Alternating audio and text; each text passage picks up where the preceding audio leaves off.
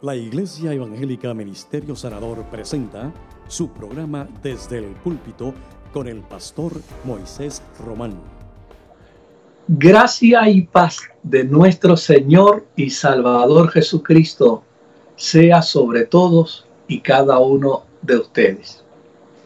Agradecemos al Señor el que en este día nos permita disfrutar juntos una experiencia de adoración de alabanza y de culto a nuestro Dios.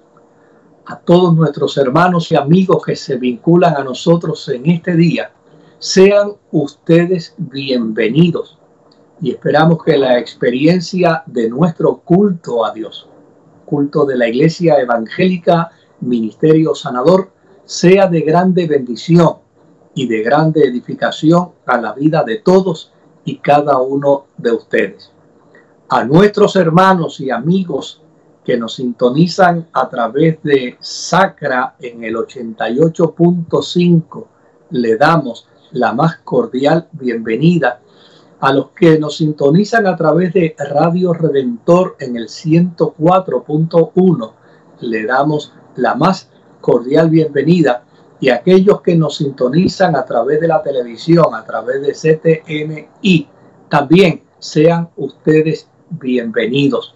Confiamos en el Señor, que en el día de hoy seremos ministrados a través de la adoración, a través de la palabra y por sobre todas las cosas a través del el mensaje de la palabra del el Señor. Quiero en este momento eh, presentarles eh, al pastor Ariel Padilla, que tendrá una palabra de oración. Luego estará junto a ustedes también el pastor Orlando Figueroa haciendo una lectura bíblica eh, y luego eh, tendremos dos cánticos con el ministerio del alfarero.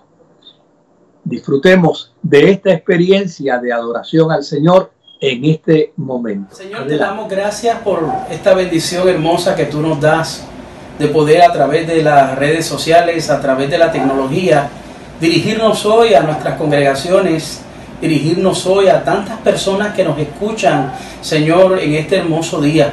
Imploramos tu presencia, imploramos tu bendición, imploramos, Señor, tu auxilio, que todo lo que se haga, Señor, en el servicio, sea para tu gloria y tu honra. Bendigas la adoración, Señor, que de manera especial las vidas sean ministradas y tu nombre sea honrado. Bendigas la palabra, Señor, que va a salir de labios de nuestro pastor Moisés Román. Glorifícate de manera poderosa y de manera especial. Suple toda necesidad, trae esperanza, trae consolación. Que podamos, Señor, ser obedientes al consejo de tu palabra. Que todas las cosas, Señor, sean para tu agrado, para tu gloria y tu honra. En el nombre de Jesús. Amén bendiciones. Te invitamos para que busques tu Biblia en Mateo capítulo 6, del verso 25 al verso 34, en la nueva versión internacional. Las sagradas escrituras leen de la siguiente manera. Por eso les digo, no se preocupen por su vida, qué comerán o beberán, ni por su cuerpo, cómo se vestirán ¿No tiene la vida más valor que la comida y el cuerpo más que la ropa? Fíjense en las aves del cielo. No siembran ni cosechan ni almacenan en graneros.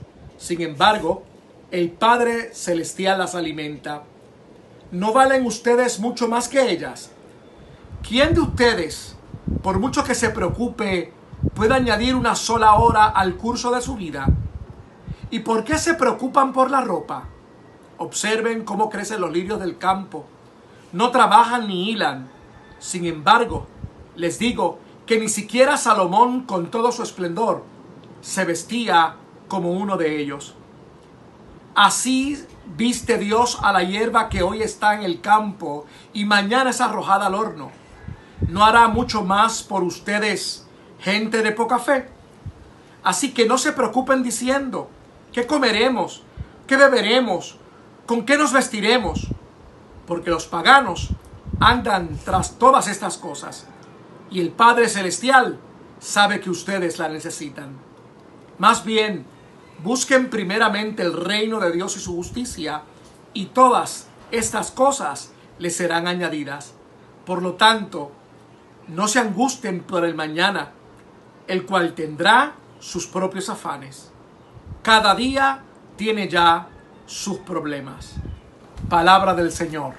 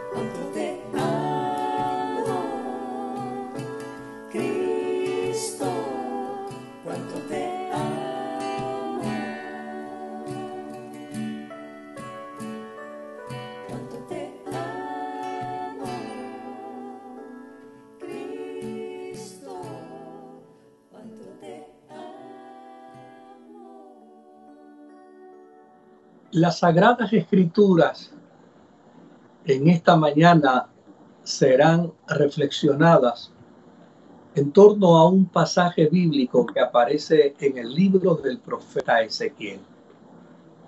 Es ese pasaje bíblico donde nos, nos cuenta el profeta la gran intervención de Dios en favor de su pueblo a través de la experiencia de una visión.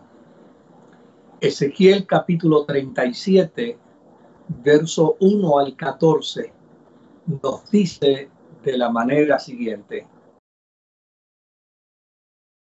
La mano de Jehová vino sobre mí y me llevó en el espíritu de Jehová y me puso en medio de un valle que estaba lleno de huesos y me hizo pasar cerca de ellos por todo en derredor. Y he aquí que eran muchísimos sobre la faz del campo y por cierto secos en gran manera. Y me dijo, Hijo de hombre, ¿vivirán estos huesos? Y dije, Señor Jehová, tú lo sabes. Me dijo entonces, profetiza sobre estos huesos y diles, huesos secos, oí palabra de Jehová. Así ha dicho Jehová el Señor a estos huesos, he aquí yo hago entrar espíritu en vosotros y viviréis y pondré tentones sobre vosotros y haré subir sobre vosotros carne y os cubriré de piel y pondré en vosotros espíritu y viviréis y sabréis que yo soy Jehová. Profeticé pues como me fue mandado y hubo un ruido mientras yo profetizaba y he aquí un temblor y los huesos se juntaron cada hueso con su hueso y miré y he aquí tendones sobre ellos y la carne subió y la piel cubrió por encima de ellos, pero no había en ellos espíritu. Y me dijo, profetiza al Espíritu, profetiza hijo de hombre, y di al Espíritu, así ha dicho Jehová el Señor, Espíritu, ven de los cuatro vientos y sopla sobre estos muertos y vivirán. Y profeticé como me había mandado, y entró espíritu en ellos y vivieron y estuvieron sobre sus pies un ejército grande en extremo. Me dijo luego, hijo de hombre, todos estos huesos son la casa de Israel. He aquí, ellos dicen, nuestros huesos se secaron y pereció nuestra esperanza y somos del todo destruidos. Por tanto, profetiza y diles, así ha dicho Jehová el Señor, he aquí yo abro vuestros sepulcros pueblo mío, y os haré subir de vuestra sepultura y os traeré a la tierra de Israel. Y sabréis que yo soy Jehová cuando abra vuestro sepulcro y os saque de vuestras sepulturas, pueblo mío, y pondré mi espíritu en vosotros y viviréis, y os haré reposar sobre vuestra tierra, y sabréis que yo Jehová hablé y lo hice, dice Jehová. El Señor añada bendición a su santa y bendita palabra. Quisiera hablarles en esta mañana sobre el privilegio de la restauración. La historia bíblica nos dice que el pueblo de Israel había pecado contra Dios y como consecuencia de su pecado estaba cautivo en Babilonia. Habían perdido sus tierras, sus muros fueron destruidos, el templo donde ellos decían que Dios habitaba había sido destruido. Sus doncellas, sus jóvenes habían sido violadas. Los niños fueron estrellados contra las piedras y los ancianos y los jóvenes fueron asesinados. Su experiencia de vida era tal que se sentían como muertos y sin posibilidad de revivir. Yacían como esclavos, desventurados y en una total ruina, con una sensación de derrota increíble.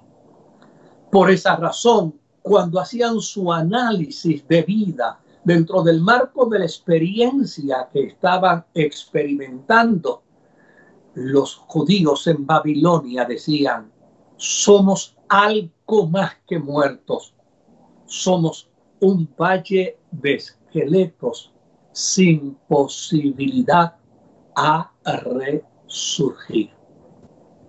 De hecho, cuando miramos el capítulo 37 y el versículo 11, allí escuchamos la expresión del pueblo diciendo, nuestros huesos se han secado y pereció nuestra esperanza y somos del todo destruidos.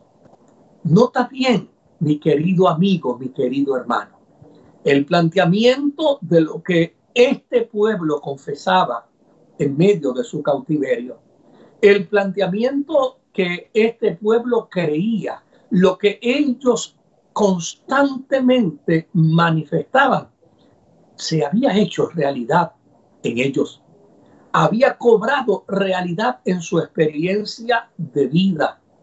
Ellos planteaban que habían perdido la esperanza. Cuando se pierde la esperanza, las posibilidades de revivir se convierten en posibilidades remotas.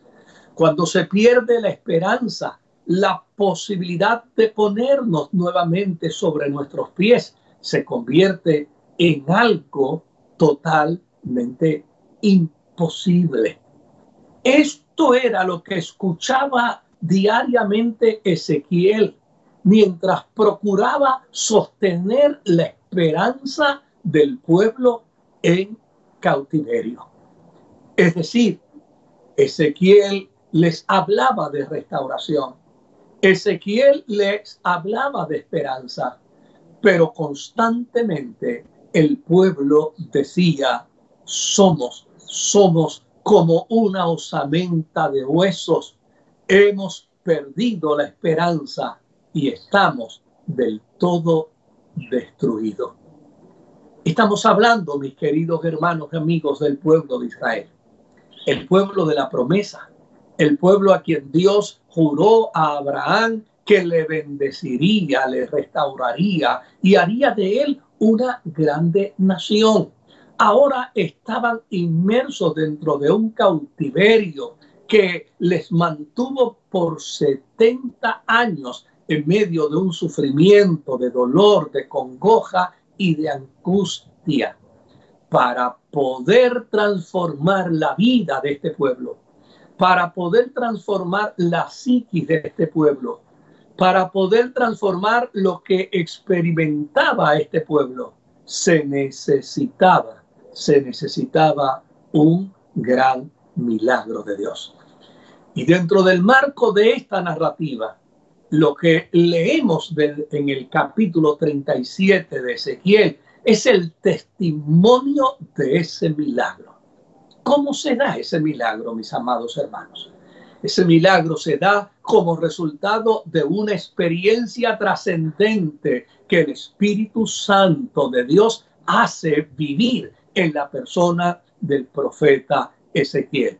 Él lo describe en el primer verso del capítulo 37 la mano de Jehová vino sobre mí y me llevó al valle de huesos secos. Es decir, la mano de Dios intervino mediante la experiencia de una visión y me colocó en un escenario análogo al que el pueblo de Israel confesaba dentro del marco de su cautiverio la mano de Dios, el poder de Dios me llevó a ver la experiencia que advenía al pueblo de Israel como resultado de vivir desesperanzados, como resultado de vivir en angustia, como resultado de pensar que no podían volver nuevamente a reconstruirse como nación. Y el Espíritu de Dios, dice el profeta, me hizo hablarle al valle y a toda la osamenta que allí estaba tentida sin probabilidad de revivir. Me llama la atención, mis amados hermanos amigos, que el Espíritu comienza haciéndole una pregunta al profeta. La pregunta aparece dentro de la historia. ¿Crees que estos huesos puedan revivir? Y la respuesta del profeta no puede ser más franca y más honesta. Solo tú, Dios, eres quien lo sabes. Ante una pregunta del Espíritu a la vida del profeta, la respuesta del profeta es honesta. La respuesta del profeta es clara. Yo realmente no lo sé. Es probable que el profeta se había saturado de el negativismo que había dentro del pueblo. Es probable que el profeta se había saturado de aquellas expresiones de que somos un, valle de huesos muertos, de huesos secos, donde no hay probabilidad de vida. Es probable que el profeta ya hasta se había autoconvencido de la imposibilidad de la reestructuración, de levantarse nuevamente aquella nación. Por eso el Espíritu le pregunta, ¿qué crees tú? La respuesta del profeta es, solo tú lo sabes. Como queriendo decir, yo me circunscribo al poder soberano tuyo. Yo me circunscribo a la fuerza y a la autoridad que proviene de ti. Yo veo la realidad del valle, yo veo la realidad del pueblo, yo veo la realidad de la gente que está en cautiverio, pero la esperanza la ves tú, la esperanza la provocas tú, el milagro lo puedes hacer tú. Y la historia dice que entonces el Espíritu le dijo al profeta, pues si esto está en mis manos, entonces tu deber es profetizar sobre estos huesos. Si el poder está en las manos de Dios, entonces nosotros necesitamos considerar cuál es nuestra responsabilidad si estamos diciendo que Dios es el Dios del control soberano, si estamos diciendo que Dios es el que va a intervenir milagrosamente, si estamos diciendo que Dios tiene en su mano el poder para hacer todas las cosas nuevas, entonces tenemos ahora que preguntarnos frente al poder de Dios, frente a la intervención de Dios, ¿qué es lo que yo debo hacer? Y la respuesta de Dios es profetiza, profetiza sobre estos huesos. Y diles, huesos secos, escuchad palabra de Jehová. Voy a infundir espíritu en ustedes para que vivan y os recubriré de tentones y haré crecer sobre vosotros la carne y os cubriré de piel e infundiré espíritu para que ustedes vivan y de esta manera sabrán que yo soy Jehová. Profetizar no es otra cosa que decir aquello que está en el corazón de Dios. Profetizar no es otra cosa que plantear aquello que está en el marco y en el propósito divino.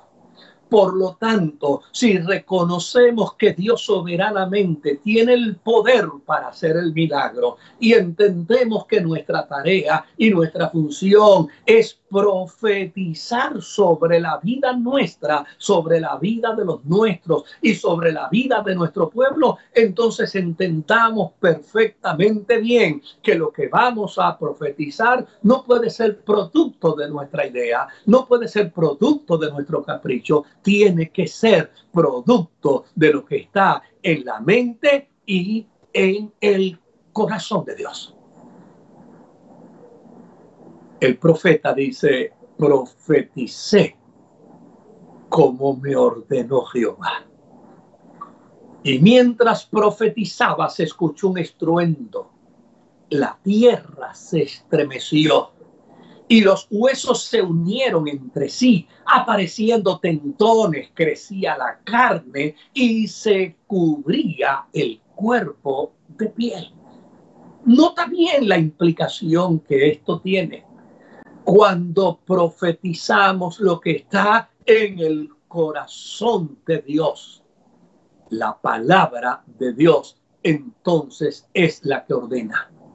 La palabra de Dios entonces es la que soberanamente declara y como resultado de ello, la naturaleza misma se unirá a la autoridad soberana de Dios para hacernos saber que el tiempo de la resurrección ha llegado.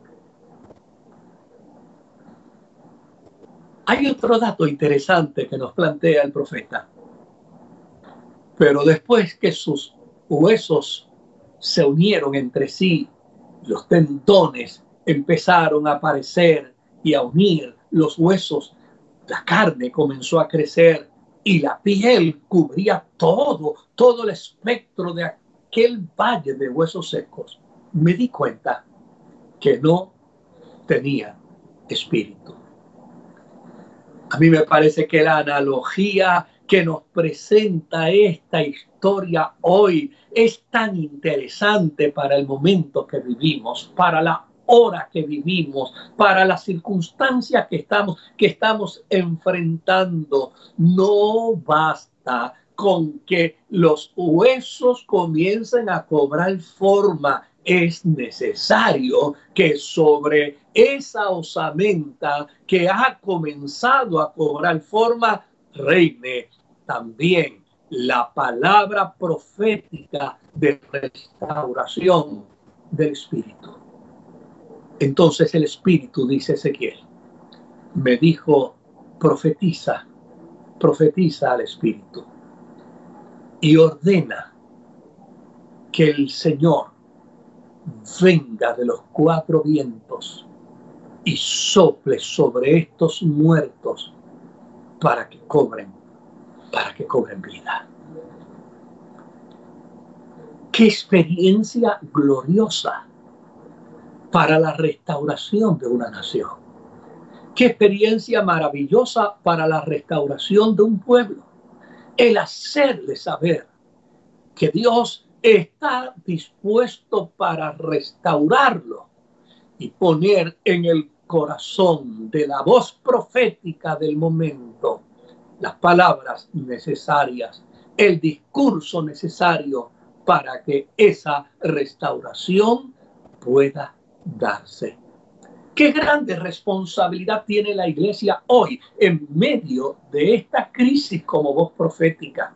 Qué gran responsabilidad tenemos hoy en medio de esta situación para hablarle al corazón de nuestros amigos, de nuestros hermanos, de la iglesia, de los creyentes. Qué gran responsabilidad tenemos hoy para hacerle saber que esta experiencia de crisis no es el acabose, no es nuestra destrucción, no nos confinará a un valle de huesos secos, sino por el contrario, estamos dándonos a la tarea de conocer el propósito y la voluntad de Dios para profetizarle al valle de hueso seco de manera tal que pueda disfrutar el privilegio de la restauración.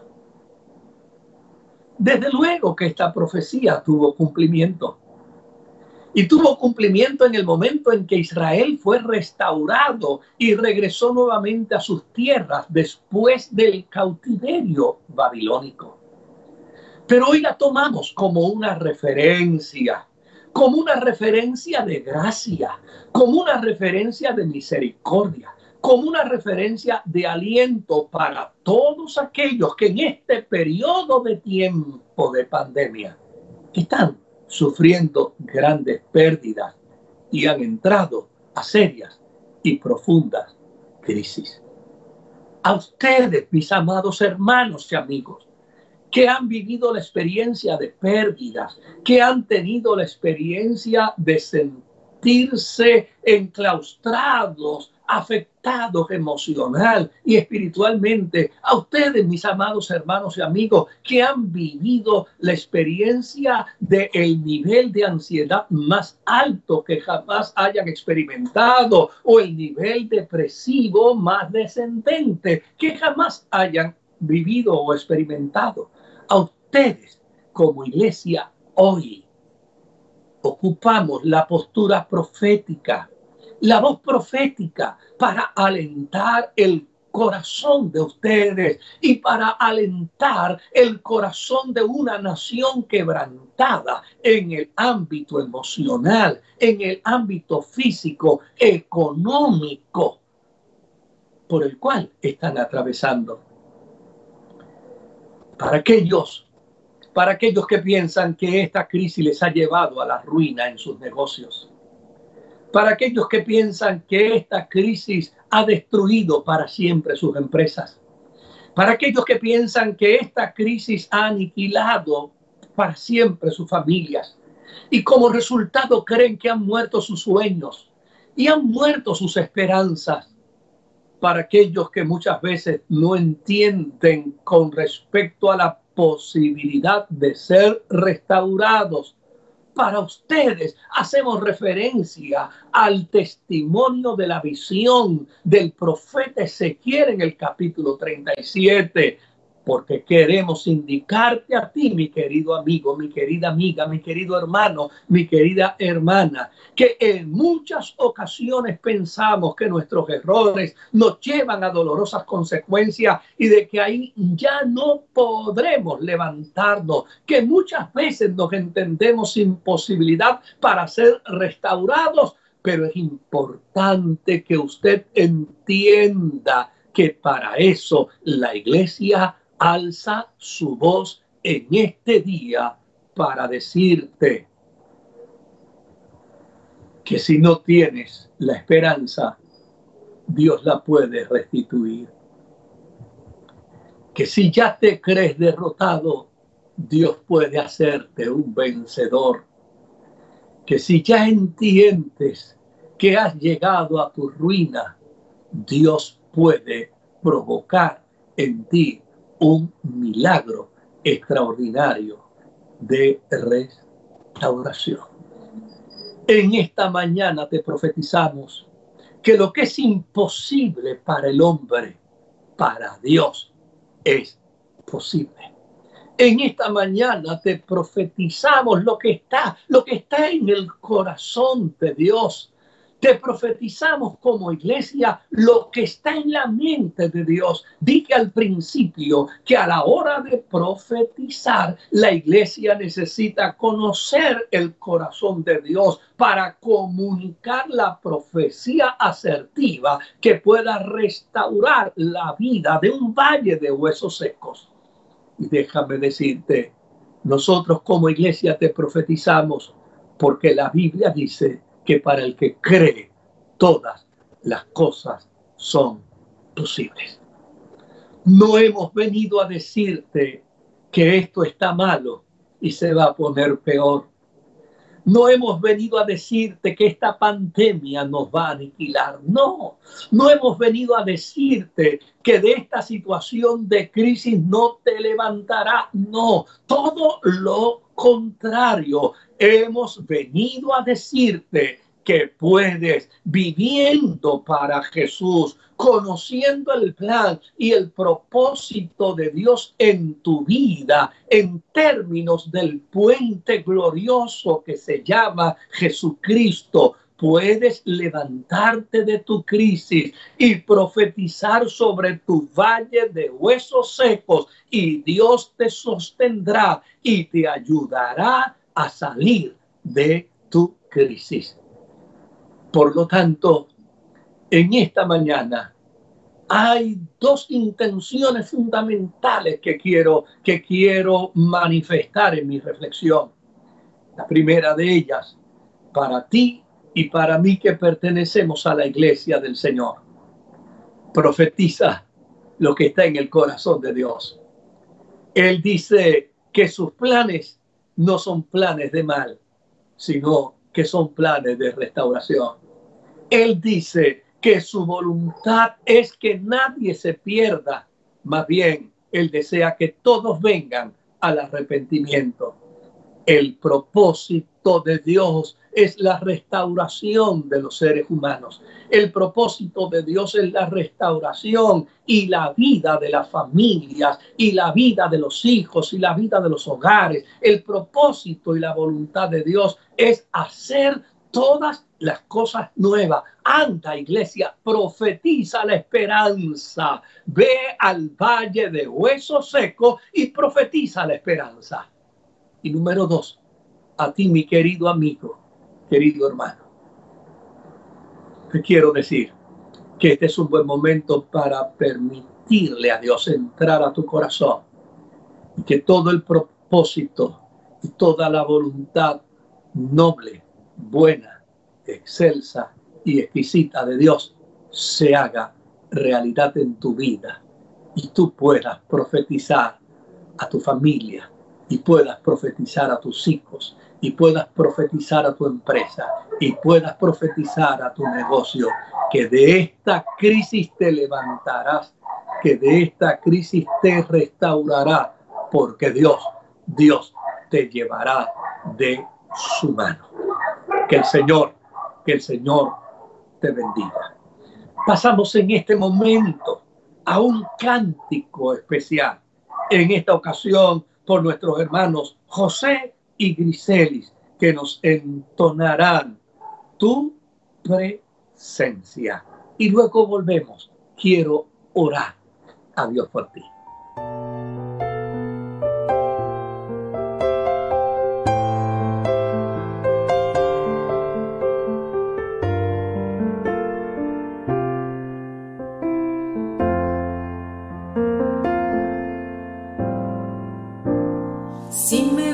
Fuerzas para seguir.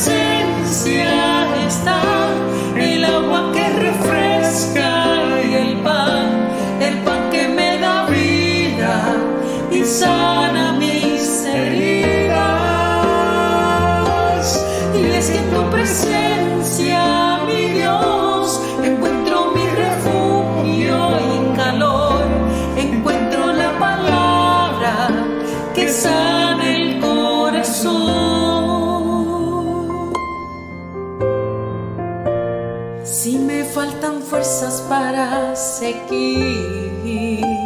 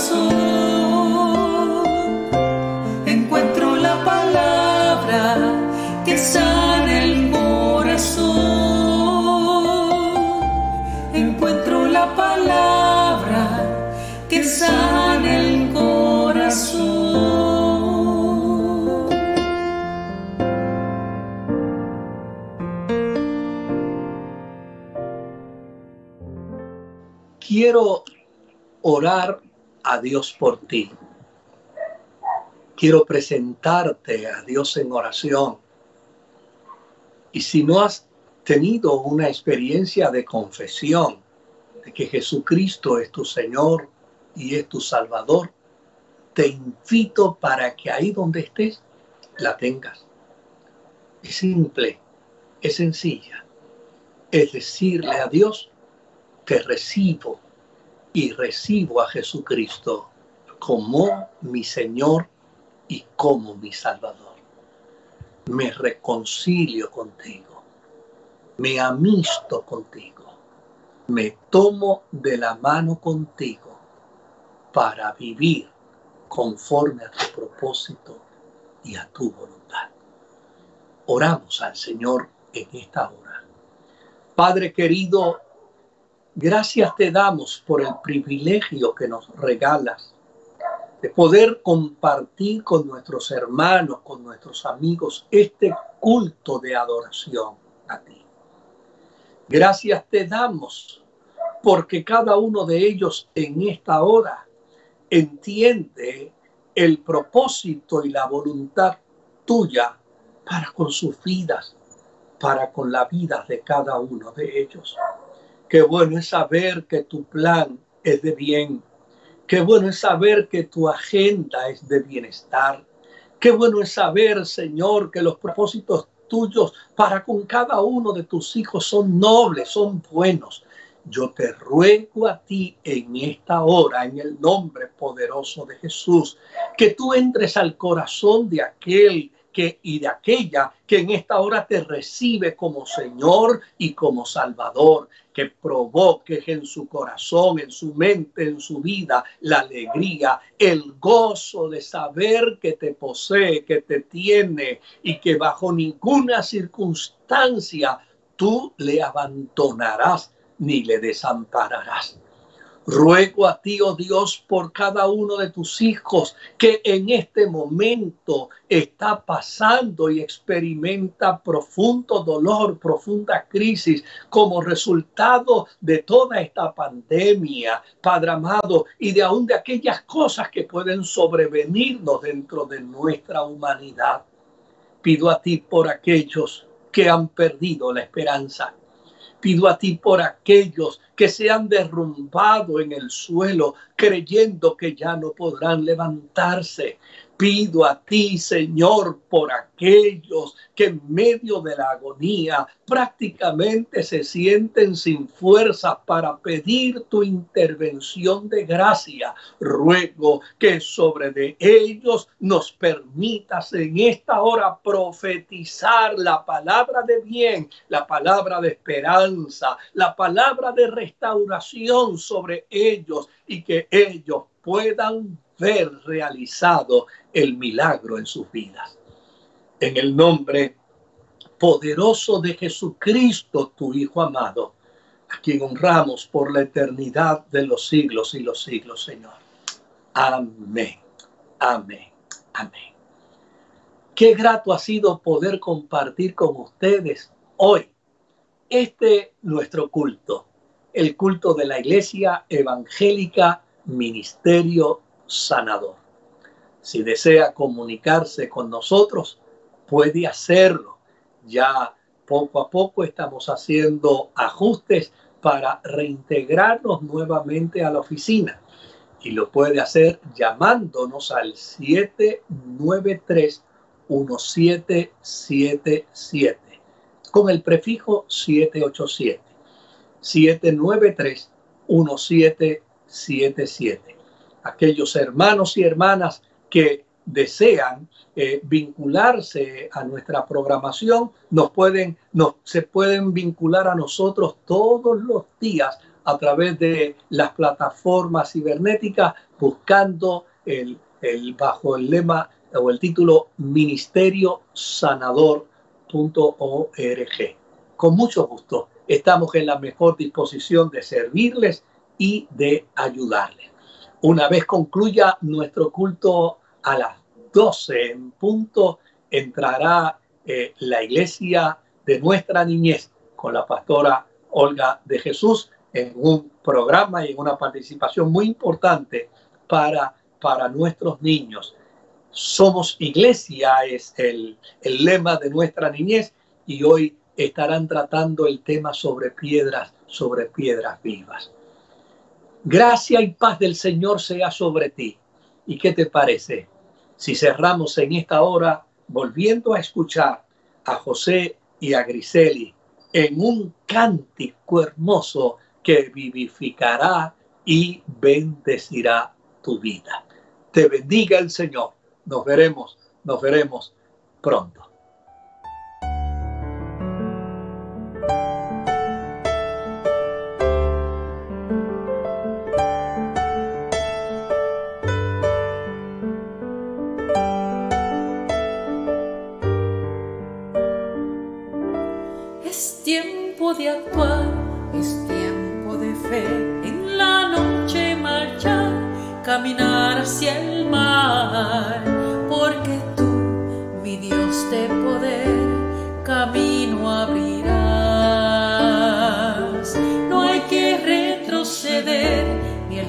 Gigante escuchar, al arroyo iré, a la piedra lanzar, porque tú Dios de poder otra vez librarás.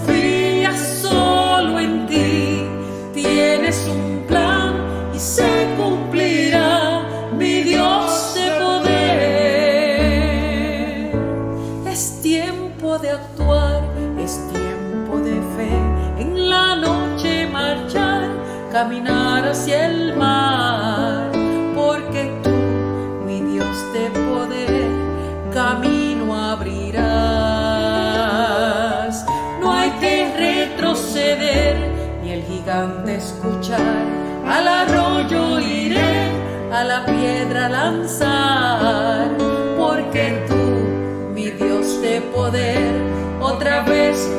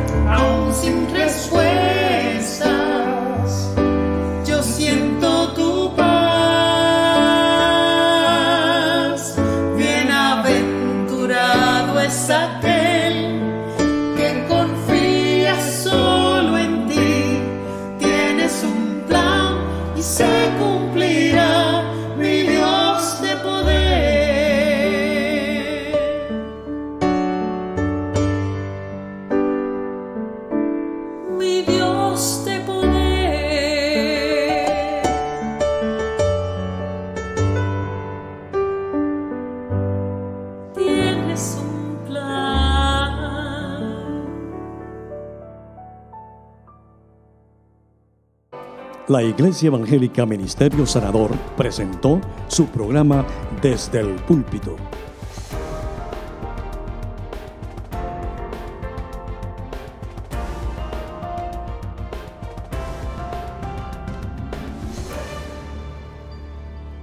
Si desea adquirir una copia de esta predicación, puede llamarnos al 787-793-1777. Que Dios les bendiga.